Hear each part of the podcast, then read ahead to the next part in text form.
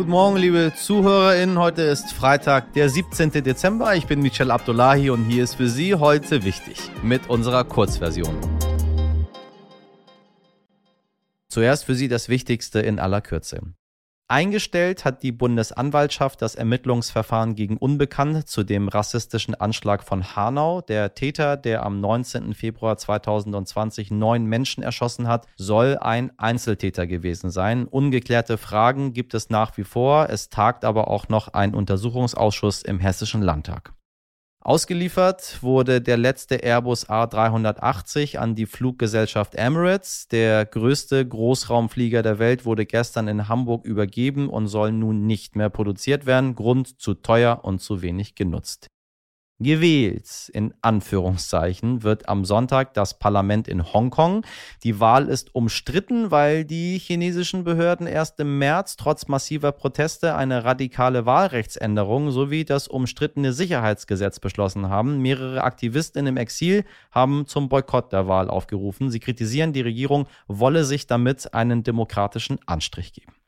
Und bekannt gegeben wird heute das Ergebnis, wer der nächste King of Christdemokratische Union wird. Knapp äh, 400.000 Parteimitglieder und Mitgliederinnen, hier gendern wir mal nicht, konnten sich zwischen Helge Braun, Friedrich Merz und Norbert Röttgen entscheiden. Die Tendenz geht Umfragen zufolge zu Merz. Ob der die große geforderte Erneuerung bringen wird, schauen wir mal.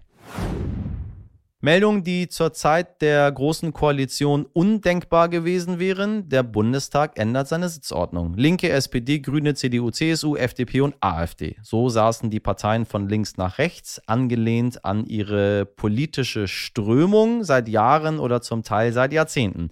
Nun wirbelt die Ampel nach nur einer Woche im Amt den Bundestag ziemlich durcheinander und tauscht die Plätze von Unionsfraktion und FDP. Den offiziellen Grund äußerte FDPler Johannes Vogel. Wir sind eine Kraft der politischen Mitte und deshalb gehören wir auch in die Mitte des Plenums.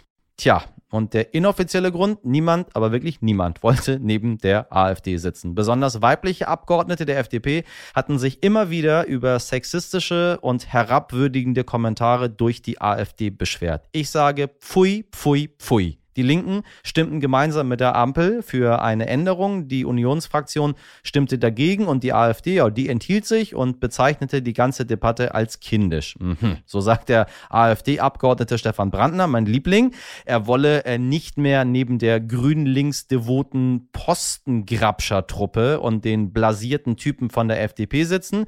Das sind natürlich Zitate. Er sagte aber auch, uns ist sowieso wurscht, wer neben uns sitzt. Weniger wurscht ist, dass der Unionsfraktion, deren parlamentarischer Geschäftsführer Thorsten Frei von der CDU die Abstimmung einen Ausdruck von Respektlosigkeit nannte.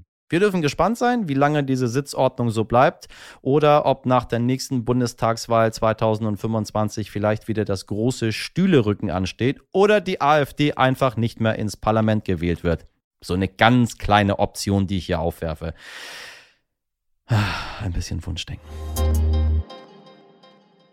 Es überrascht Sie vielleicht, dass wir erst jetzt mit diesem Thema um die Ecke kommen. Bundesgesundheitsminister Karl Lauterbach präsentierte zu Beginn der Woche die Ergebnisse seiner Impfstoffinventur und sagte, zu wenig Impfstoff da, vor allem ab Januar. Helle Panik vielerorts und die Opposition in Gestalt der Union auf der anderen Seite, die natürlich sagte, alles Quatsch, Herr Spahn hat nichts falsch gemacht, wir haben alles besorgt. Nun, Wer hat denn jetzt recht und wie ist tatsächlich der Stand der Lage? Das wollen wir für Sie mit unserem Berlin-Korrespondenten Philipp Sandmann einordnen, der gestern auf der ersten Bundespressekonferenz des Ministers Lauterbach war.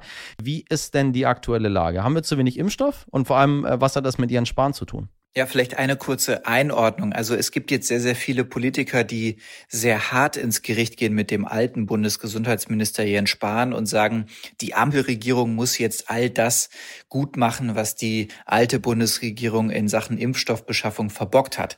Das trifft nur teilweise zu und ist auch nicht ganz fair. Aber richtig ist schon, dass ein entscheidender Fehler gemacht worden ist. Und zwar Ende des Sommers, Anfang Herbst hat man einfach die Booster-Kampagne unterschätzt und vor allem die Wichtigkeit von Boostern unterschätzt. Dabei gab es zu diesem Zeitpunkt ja auch schon belastbare Zahlen aus Israel, die eben sehr, sehr viel geboostert haben und auch gesagt haben, das bringt was und ist auch wichtig gegen das Coronavirus. Und in dieser Phase hat man eben keinen neuen Impfstoff oder zu wenig neuen Impfstoff bestellt. Und Karl Lauterbach, der fährt jetzt eine ganz andere Kampagne und sagt, wir sind da etwas offensiver und sagt, Zitat, ich möchte einfach, dass deutlich mehr Impfstoff da ist, um zu jedem Zeitpunkt den Bedarf ohne Verzug decken zu können. Und dafür reicht der aktuelle Bestand eben nicht, laut Karl Lauterbach. Er sagt aber auch, dass das nichts mit Jens Spahn zu tun hat. Also nimmt seinen Vorgänger Jens Spahn da schon auch in Schutz. Was bedeutet der Mangel für die Booster-Kampagne und eine mögliche Impfpflicht eigentlich? Es sagen ganz viele Politiker oder eigentlich alle Politikerinnen und Politiker sagen,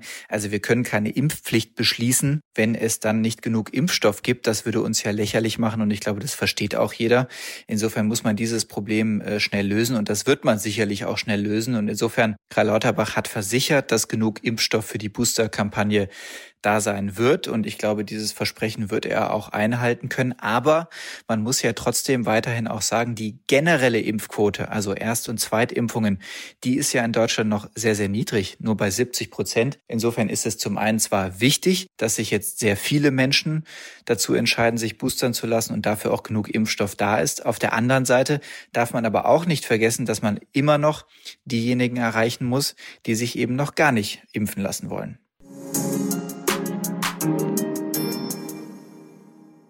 In einer Chatgruppe haben dort Radikale den Mord an Sachsens Ministerpräsident Michael Kretschmer geplant. Drogen- und Waffengeschäfte laufen auf diesem Netzwerk ganz unproblematisch über die Bühne und wer will, könnte dort wohl auch an gefälschte Impfausweise kommen. Die Rede ist von Telegram. Gerade jetzt wieder in aller Munde und die Rufe nach einem Verbot werden lauter. Oder zumindest nach einer Regulierung, denn die rund 550 Millionen NutzerInnen können dort eigentlich machen, was sie wollen.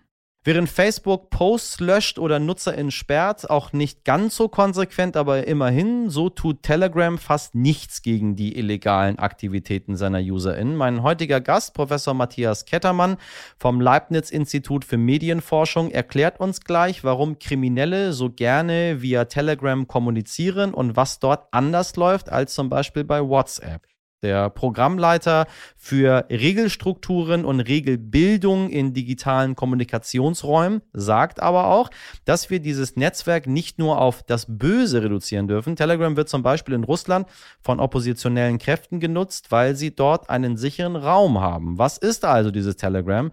Was passiert dort und wer hat es eigentlich erfunden? Fragen über Fragen. Viel Spaß mit dem Gespräch. Herr Professor Kettemann, ich grüße Sie. Guten Tag. Wieso eigentlich Telegram? Wieso treffen sich alle Menschen, die äh, ungestört chatten möchten, ob links oder rechts, äh, extrem oder nicht extrem, Backrezepte, Verschwörungstheoretiker, Terroristen? Warum alle bei Telegram? Naja, es sind nicht so viele bei Telegram. Telegram ist immer noch eine der Zwerge auf dem Plattformmarkt. Äh, sie sind jetzt stark in der, in der medialen Berichterstattung präsent, äh, weil äh, einige der Probleme, die wir zurzeit haben, von ähm, Impfdesinformation über, ja, ja. über äh, rassistische Hetze dort präsent sind. hat es aber einen Grund, warum man das nicht bei WhatsApp macht oder bei Facebook oder über, äh, über SMS, sondern bei Telegram? Ja, das auf jeden Fall. Telegram hat schon ein sehr attraktives äh, Angebot. Man kann sowohl Individualkommunikation machen, ne, also ein Messenger, und gleichzeitig haben sie riesige Gruppen, viel größer als zum Beispiel bei anderen äh, privaten äh, oder datenschutzsensibleren Apps wie Threema und Signal. Ne? Die haben da jeweils nur 300 oder 1000 Leute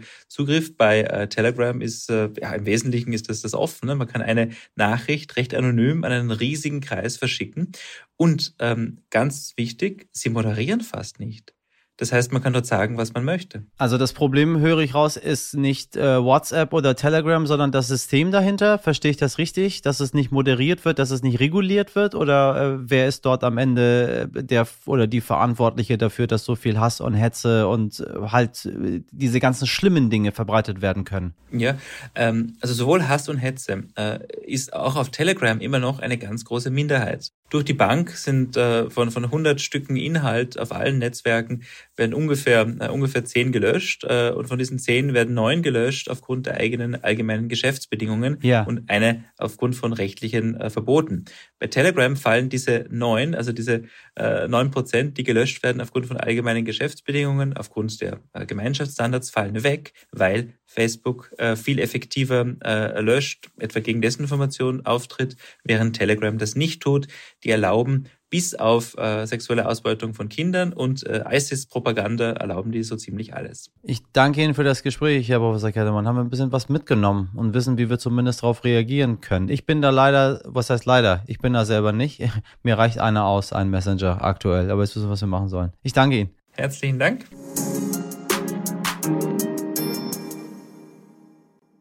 Schluss für heute, zumindest mit der Kurzversion. Falls Sie noch nicht genug von uns haben, folgen Sie uns, empfehlen Sie uns weiter und schreiben Sie uns gerne jederzeit unter heute wichtig stern.de mit dem, was Ihnen wichtig ist. Hören Sie unsere Langversion, die ist noch viel besser. Ich wünsche Ihnen nun einen schönen Freitag, ein schönes Wochenende, einen tollen vierten Advent. Machen Sie was draus. Ihr Michel Abdullahi.